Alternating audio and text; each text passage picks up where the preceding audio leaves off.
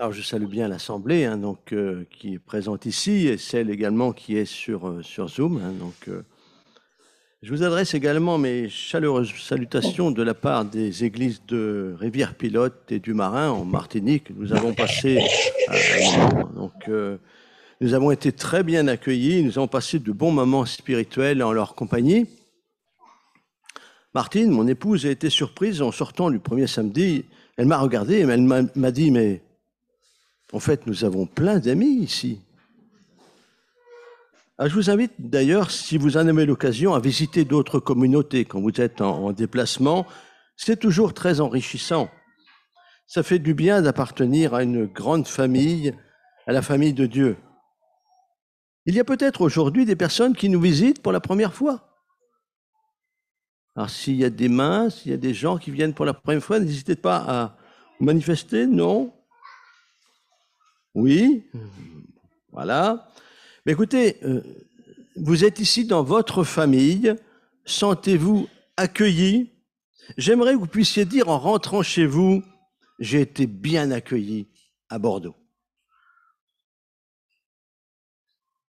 J'espère que vous avez passé donc une bonne semaine et que vous n'avez pas eu notamment de mauvaises surprises au courrier. Vous savez, quand on rentre, on trie le courrier, publicité, des choses qui sont des comptes, des choses intéressantes. Puis des fois, il y a une enveloppe, euh, une enveloppe un peu comme ça. Et on se dit, euh, ah, vous savez, ce genre d'enveloppe avec un en-tête administratif, et quand vous l'ouvrez, apparaît en bas de la page une somme qui brutalement change votre humeur. Dans le cas présent, je suis reconnu coupable d'avoir roulé à 117 km heure au lieu de 110. Avouez que c'est forcément désagréable, d'autant plus que ça s'est passé il y a presque un an. Donc, ils m'ont retrouvé. Alors, ça me rappelle ma condition de pêcheur. J'ai le désir de bien faire. J'ai le désir de respecter le corps de la route. Et pourtant, malheureusement, il m'arrive de commettre des erreurs et de devoir en assumer les conséquences. Il y a d'autres mauvaises surprises. hein. Vous imaginez, la fin du mois s'annonce plutôt sereine, et voilà la méchante régularisation des impôts, de l'électricité ou encore des charges locatives. Je me souviens d'un événement déjà lointain. Nous sommes en juin 82, donc je viens de finir mon service militaire et mes petites économies se sont envolées pendant cette année passée sous les drapeaux.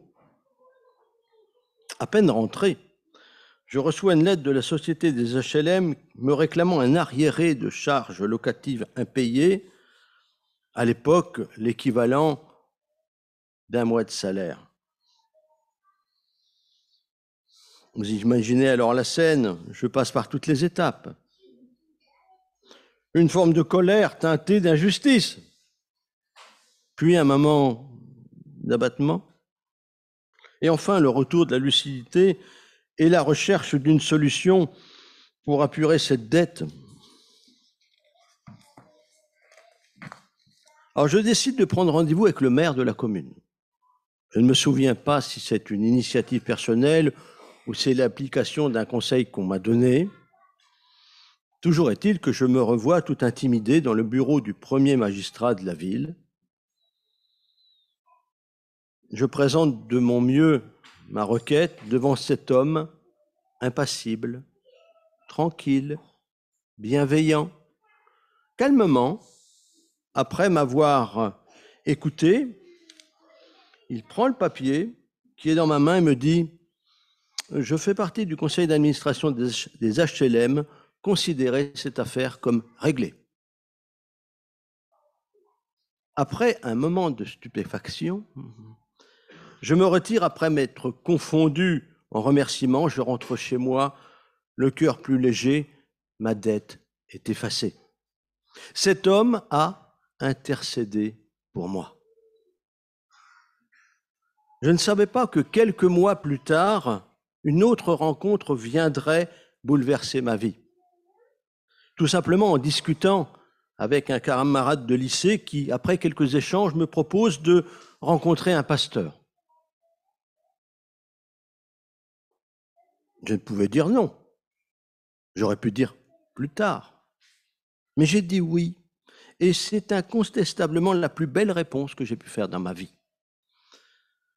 C'est aussi la, rencontre la plus formidable qu'un être humain puisse faire, celle de son Créateur et Sauveur, laisser entrer Jésus dans sa vie.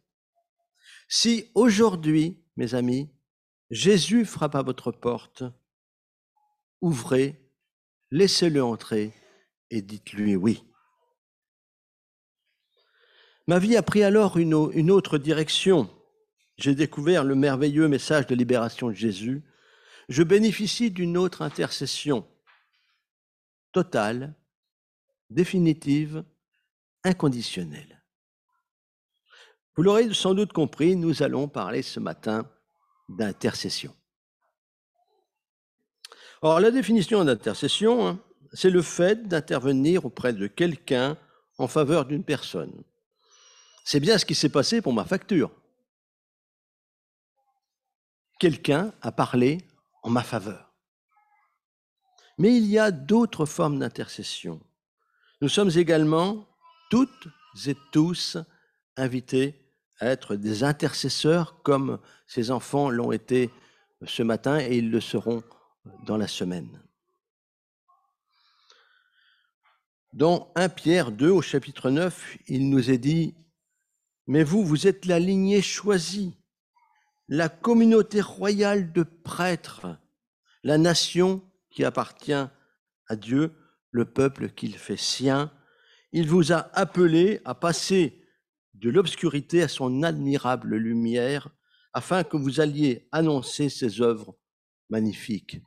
Waouh C'est pas rien. Hein.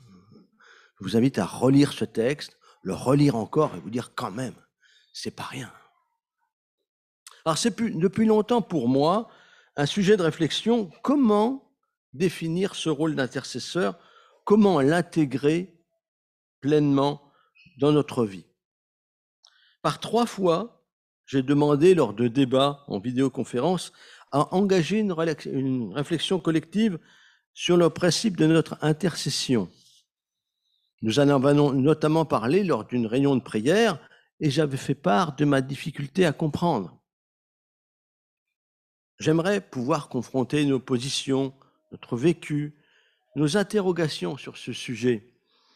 Alors, comme je n'ai pas eu pour l'instant de réponse, je me suis dit qu'il fallait peut-être que j'y réfléchisse déjà moi-même et je me permets une nouvelle fois de vous interpeller ce matin sur cet aspect de notre relation avec Dieu.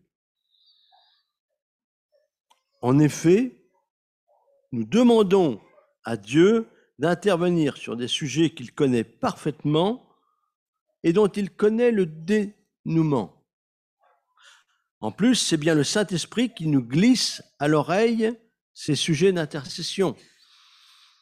En résumé, Dieu nous suggère de lui demander d'intercéder pour une personne ou un sujet particulier. C'est pas facile, forcément, à comprendre. Donc, imparfait, comme nous sommes, le risque est élevé d'être complètement à côté de la plaque et de formuler de mauvaises demandes. Pourquoi Dieu souhaite-t-il nous impliquer dans ce processus? N'est-il pas omniscient, omnipotent, omniprésent? Pourquoi s'encombrer de toutes nos tares? Alors j'ai choisi d'appuyer ce moment de partage sur le texte qui nous a été lu euh, tout à l'heure, Job, au chapitre 42, le verset 7 à 9. J'aurais pu prendre d'autres textes. Hein. J'étais interpellé par ce texte. Nous avons généralement l'habitude de nous appuyer sur des livres bibliques connus et régulièrement étudiés. Et puis, il y a des livres plus compliqués, plus obscures, où nous avons parfois du mal à discerner l'intérêt de l'étude. Pour moi, le livre de Job fait partie de ces livres. L'histoire de Job est un peu curieuse. Cette discussion entre Dieu et l'accusateur semble surréaliste, au point que certains n'hésitent pas à dire que c'est une légende. Cela paraît tellement cruel d'utiliser Job et ses proches de cette façon-là. Et puis vous vous rendez compte, Job, 42 chapitres, 57 pages pour parler de ce sujet. On a l'impression que l'écrivain inspiré se perd dans les détails. Lisez par exemple les chapitres 40 et 41, 34 versets pour nous parler du crocodile. Cela veut surtout dire que je ne comprends pas parfaitement ce texte et que donc je trouve des prétextes pour ne pas l'étudier et le laisser de côté. C'est un peu comme le Cantique des Cantiques, l'Ecclésiaste, les Lamentations de Jérémie. Euh, qui étudie régulièrement ces livres? Reprenons donc le, texte de Job qui nous a été lu auparavant. Pardon. Quand le Seigneur eut fini de parler à Job, il dit à Eliphaz de Théman, Je suis en colère contre toi et contre tes deux amis. Contrairement à mon serviteur Job, en effet, vous n'avez pas parlé de moi avec exactitude. Maintenant donc, procurez-vous sept taureaux et sept béliers, et allez trouver mon serviteur Job. Vous offrirez alors pour vous-même ces animaux en sacrifice complet, tandis que mon serviteur Job priera pour vous. C'est par égard pour lui que je ne vous traiterai pas selon votre folie, car vous n'avez pas parlé de moi avec exactitude, comme l'a fait mon serviteur Job.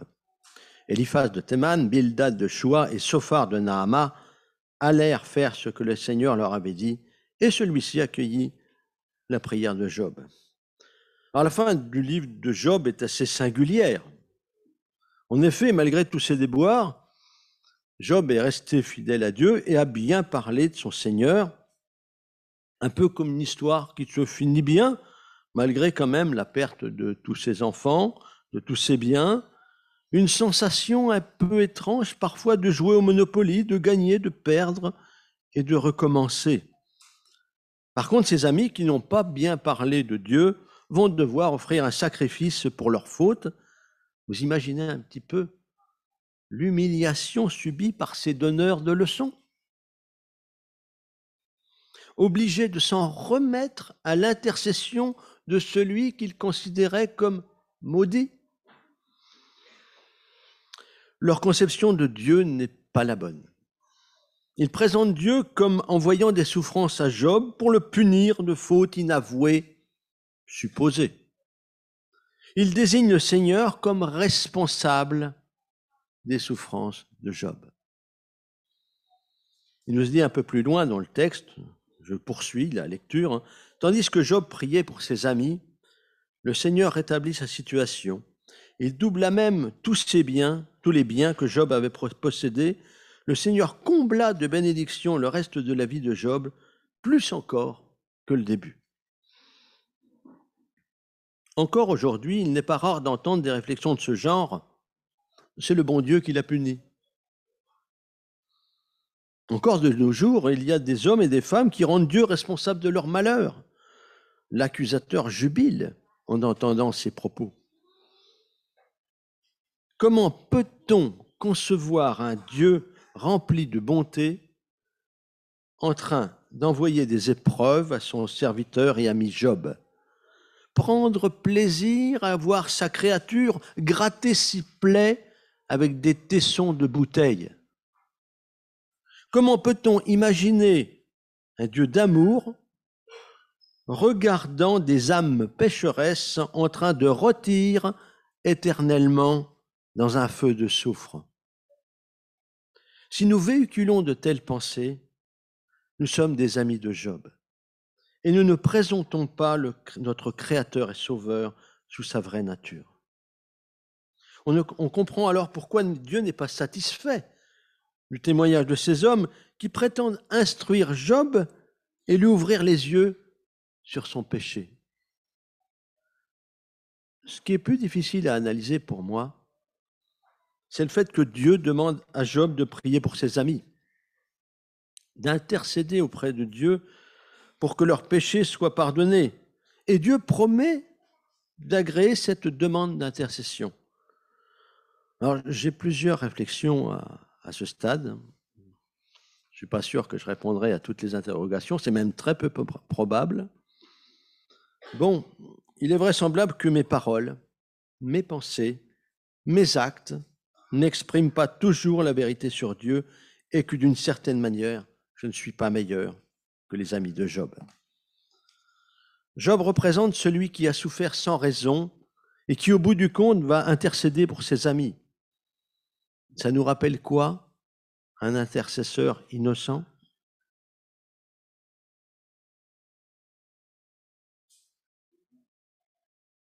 On imagine bien évidemment Jésus, la porte, le chemin, le modèle d'intercession, le passage incontournable pour approcher Dieu. Jésus intercesseur, grand prêtre, nous l'avons étudié encore récemment dans l'Épître aux Hébreux, c'est incontestable, c'est indiscutable. Job, l'homme intègre, le serviteur souffrant, qui demande au Seigneur de pardonner les erreurs de ses amis, ça reste cohérent et compréhensible. Mais moi, quand je me regarde dans ce miroir qu'on appelle l'introspection, je n'y vois qu'un homme pécheur, faillible, imparfait, complètement disqualifié pour intercéder en faveur de quelqu'un. C'est bien là le cœur de mon interrogation, de la réflexion que je souhaite avoir avec vous. Comment puis-je être qualifié pour entrer dans le plan de Dieu, dans ce combat acharné mener pour sauver des hommes et des femmes d'une destruction définitive? Dieu n'a pas d'autre but que celui de rassembler autour de lui le maximum d'êtres humains pour vivre avec eux dans un monde de justice et de paix. Mais pourquoi m'associer dans cette mission? Pourquoi nous associer? Pourquoi nous confier une telle responsabilité, un tel honneur? Ah, je, vais, je vais prendre trois exemples, sans doute imparfaits, pour illustrer ce que je pense de cette relation. Le premier exemple, nous avons choisi en famille de faire un gâteau et nous avons demandé aux enfants de nous aider dans la réalisation de ce gâteau. Les enfants sont encore petits et malgré leur bonne volonté, ils ne cassent pas les œufs de la bonne manière, il y a des morceaux de coquilles partout. Quand ils mélangent les ingrédients, ça déborde, il y en a partout, ça va falloir tout nettoyer. Les enfants passent leur temps à goûter la préparation à tel point qu'on se demande s'il en resté suffisamment pour faire cuire le gâteau. Ça vous, ça vous parle. Hein Et au bout du compte, on se dit, euh, on aurait peut-être mieux fait de les mettre devant la télé pendant une heure et demie avec un bon dessin animé, de faire tranquillement le gâteau, de le faire cuire, de nettoyer les ustensiles et la cuisine. Deuxième exemple. J'ai un jeune collègue qui vient d'arriver dans le service. Il est débutant, il a le désir de bien faire, il pose beaucoup de questions, parfois plusieurs fois les mêmes. Il travaille, je travaille actuellement sur un dossier important que je dois rendre en urgence. Je décide néanmoins de l'impliquer dans la réalisation de ce travail. Comme je l'avais pressenti, je dois lui fournir de multiples explications sur des sujets qui parfois me semblent évidents, et la progression du travail ne se fait pas comme je l'avais espéré. Je me dis que j'aurais peut-être mieux fait de lui confier des tâches plus simples, comme du rangement, des photocopies, des recherches. J'aurais pu finir ainsi tranquillement, dans les délais impartis, ce dossier décidément trop difficile pour lui. Dernier exemple. Prenons l'image de Jésus avec ses disciples. Jésus a choisi de s'entourer de plusieurs personnes pour cheminer avec lui et l'accompagner dans son ministère terrestre. Quelle aide ont-ils bien pu lui apporter pendant cette période? Dieu souhaite nous associer et donc assumer notre imperfection dans son action sur terre. Il n'a pas besoin de nous, mais il a choisi de le faire. Adam et Ève, nous le voyons actuellement dans l'étude du trimestre, Adam et Ève avaient la responsabilité de gérer la terre et tout ce qu'elle contenait. Dans Genèse 1, verset 28, puis il les bénit en leur disant Ayez des enfants, devenez nombreux, peuplez la terre et dominez-la. Soyez les maîtres des poissons dans la mer, des oiseaux dans les cieux et de tous les animaux qui vont et viennent sur la terre. En d'autres termes, soyez les gestionnaires de la terre, les gardiens de ma création. Par la suite, Dieu va impliquer les patriarches et les prophètes. On va prendre quelques exemples, hein, parce que sinon, euh, on va passer une partie de la journée. Abraham, plutôt Abraham. En Genèse 15, au verset 1, le Seigneur apparut à Abraham et lui dit, N'aie pas peur, Abraham, je suis ton bouclier et je te donnerai une grande récompense. Moïse, Exode 3, verset 10, Je t'envoie maintenant vers le Pharaon, va et fais sortir d'Égypte Israël, mon peuple. Samuel, 1 Samuel 3, verset 21, le, Seigneur continua de se manifester à Silo. En effet, c'est là qu'il se révélait à Samuel pour lui faire connaître sa parole. Un peu plus loin, ainsi Samuel transmettait cette parole à tout le peuple d'Israël. Je pourrais continuer la liste ainsi avec beaucoup d'exemples, mais vous avez bien compris que Dieu a toujours la même volonté d'impliquer les hommes dans son plan. Le Seigneur va encore plus loin. Il va venir en personne sur terre, en toute humilité, et il choisit, nous l'avons dit auparavant, de choisir de partager cette expérience avec un groupe d'hommes. Un peu comme le gâteau avec les enfants, je ne suis pas certain que les disciples ont été dans un premier temps d'une grande utilité à Jésus. Le maître passait son temps à leur expliquer, leur expliquer à nouveau, les reprendre, les encourager. C'est la même chose avec nous. Inlassablement, Dieu communique, appelle, donne des responsabilités, implique et fait confiance. Pourquoi? Ah, j'ai bien peur qu'à ce stade, je n'ai plus de questions à poser que de réponses à apporter. Si vous attendez prêt à noter, je pense que vous serez déçus. Pourquoi Dieu s'obstine-t-il, malgré toutes les déceptions, à faire équipe avec nous, à faire équipe avec moi? Peut-être, peut-être toute proportion gardée, pour les mêmes raisons que nous avons choisi de cuisiner avec les enfants, pour leur apprendre, pour leur faire plaisir, pour aussi le bonheur d'être avec eux, de faire quelque chose avec eux. François Mauriac écrivait Je veux bien mourir pour le peuple, mais je ne veux pas vivre avec. Dieu, lui, a choisi de mourir pour nous et de vivre avec nous. Encore une interrogation. Pourquoi nous confier un ministère extraordinaire qui dépasse toutes les considérations banales, ordinaires? Pourquoi faire de nous des intercesseurs? En effet, à l'instar de Job, Dieu attend de nous que nous intercédions sous diverses formes. Il veut nous impliquer, nous rendre acteurs dans ce processus qui consiste à lui demander d'intervenir dans la vie d'une personne. Et c'est ce que vous avez fait tout à l'heure, c'est ce que nous avons fait.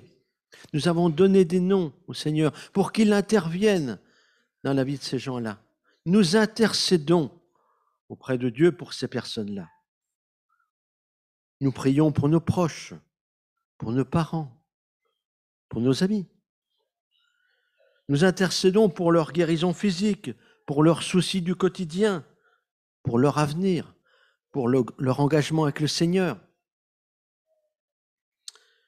Mais nous prions aussi pour des gens que nous ne connaissons pas ou très peu, pour des noms qui nous sont proposés, pour des inconnus rencontrés dans la rue ou dans les transports.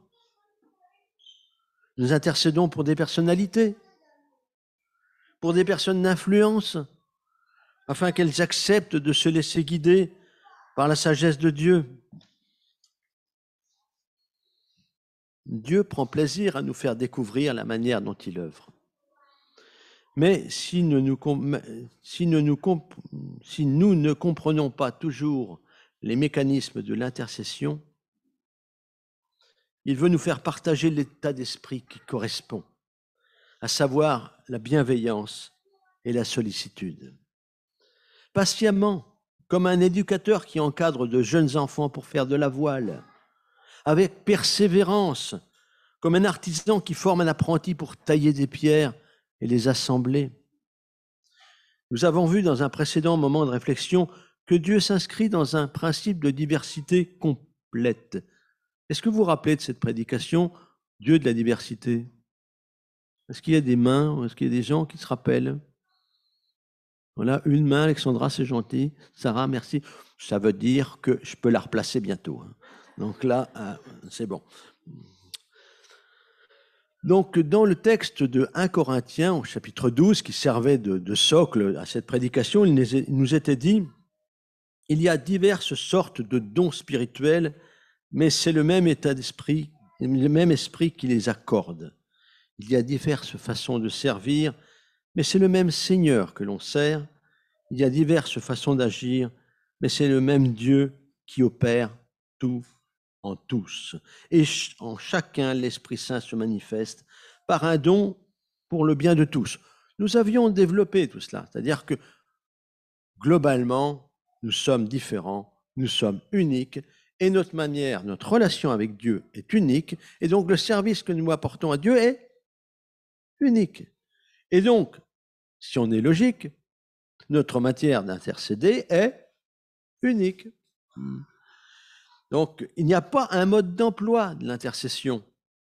Nous sommes uniques et notre manière d'intercéder, notre relation avec Dieu, nous est propre et unique. Ah, vous me direz, comment savoir? De quelle façon le Seigneur me demande à moi, à vous, de collaborer dans ce ministère d'intercession ben, Comment le savoir?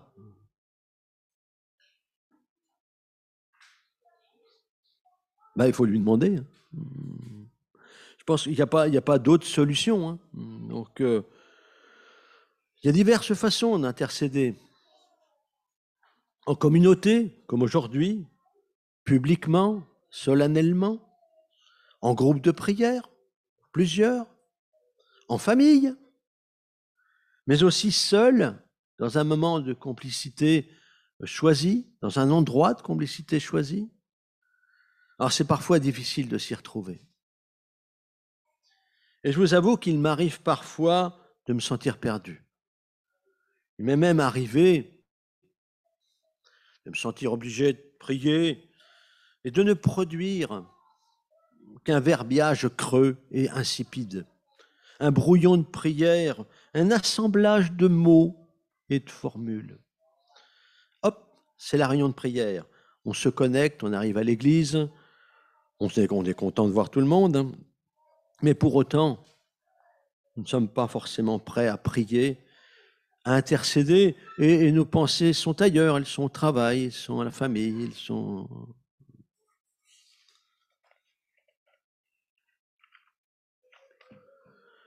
Un peu comme un sportif qui voudrait entrer directement sur le terrain et commencer la compétition sans s'être échauffé. Au fond de moi, je sais bien que le Seigneur ne m'en veut pas, qu'il ne me juge pas mal et même que certainement cela le fait sourire. Il lit tellement bien en moi que je ne peux rien lui cacher. Je pense qu'il y a certains moments de prière qui se préparent et d'autres qui sont plus spontanés. Un peu comme les échanges que nous avons entre nous. Il y a aussi des moments pour écouter, pour laisser notre Dieu nous éclairer, nous construire, nous instruire. Alors je reviens sur ma demande, je reviendrai sans doute encore sur cette demande. J'aimerais tellement que nous puissions prendre du temps pour réfléchir ensemble sur ce thème. Dieu souhaite que nous intercédions collectivement et individuellement. Il nous invite à être en relation constante avec lui. C'est un peu comme cela que je comprends ce texte de 1 Thessaloniciens 5, les versets 16 et 18, où il y a une, interpellation qui paraît parfois un peu démesurée. Soyez toujours joyeux, priez sans cesse, soyez reconnaissants en toutes circonstances, voilà ce que Dieu demande de vous dans votre vie avec Jésus-Christ. Priez sans cesse. On ne va pas passer notre temps à genoux en train de prier, on a des choses à faire. D'accord? Est-ce que véritablement nous avons conscience de ce privilège incroyable d'être au service du Seigneur? Est-ce que nous voulons être des acteurs engagés dans le plan de Dieu Est-ce que nous souhaitons être constamment en harmonie avec notre Seigneur, dans le sens de prier sans cesse, d'être constamment avec lui? Dans une relation de prière, de concertation, d'écoute? Dernière question. Est-ce que nous prenons du plaisir à être en intimité avec Dieu? Alors j'aimerais vous proposer, pour celles et ceux qui le souhaitent et qui le peuvent, de vous lever et de passer un moment de prière silencieuse pour demander au Seigneur de nous éclairer sur la manière dont nous pouvons intercéder auprès de lui. Et ensuite, après quelques instants, je conclurai. Donc, ceux qui le souhaitent, vous pouvez vous lever. on va passer un moment de prière silencieuse pour demander au Seigneur de nous révéler la manière dont il souhaite que nous intercédions auprès de lui.